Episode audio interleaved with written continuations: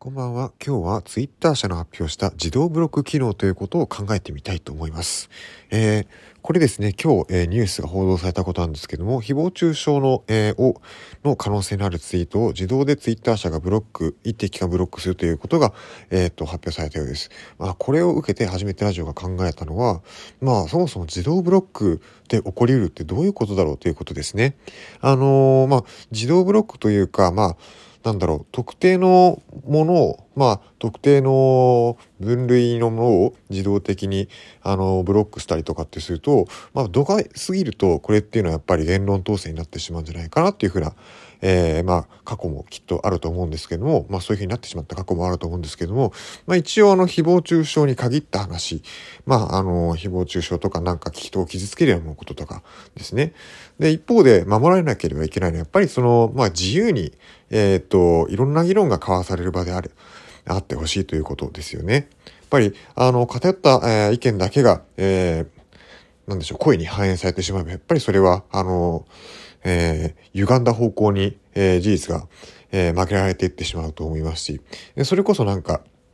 まあ、フェイクフェイクニュースじゃないですけど、本当に言論が歪められてしまうっていうことになりかねないですよね。あの、なんか本当にこれってすごい難しい、えー、問題なんじゃないかなと思うんですよね。まあ一昔前まで人がやろうとすれすればかなり難しいとは思うんですけど、今だったら機械学習とかがあると思うんで、どんなものが誹謗中傷、どんなものが人を傷つける恐れがあるんじゃ、あるのかっていうことを、まあきちんと、あの、機械的に、あの、判断できるよう、機械というか、まあ AI が機械学習に基づいて、あの、判断して、えー、ブロックできるようになるんじゃないかなっていう、よりですね、的確な、あの、判断が、判断というか、的確な、えー、ブロック機能になってほしいなっていうふうに思うところです。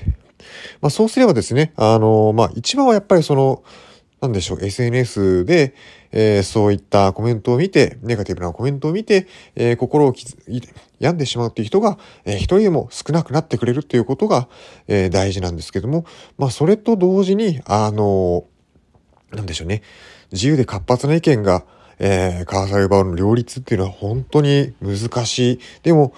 現代のそのテクノロジーがあればこそ、えー、それは可能なんじゃないかなっていうふうに、えー、っと、ね、信じたいところですよね。あの、まあ、信じたいというか、まあ、そう信じたいって言うんだったらそういう技術を、え、どんどんどんどん作る側になっていけっていう話なのかもしれないんですけども、本当に興味のあるところです。まあ、今のところ報道ではまだテスト段階らしいんですけども、まあ、よりですね、あのなんでしょう、自由で、その、かつ、その、のびのびと、そして、あの、人を傷つけることのない、えそんな、あの、気持ちの良い空間が実現されることを、えー、切に願っているところです。あの、本当にですね、人の C が入ってしまわないように、入ってしまわないようにしてほしいなという、いうのが一番のところですね。あの、本当に人の C を持って、あの、いろんな、なんでしょうね、えっ、ー、と、発言をどんどんどんどんブロックしていくことは、まあ、いわば簡単なことだと思うんですよね。で、ここで、その、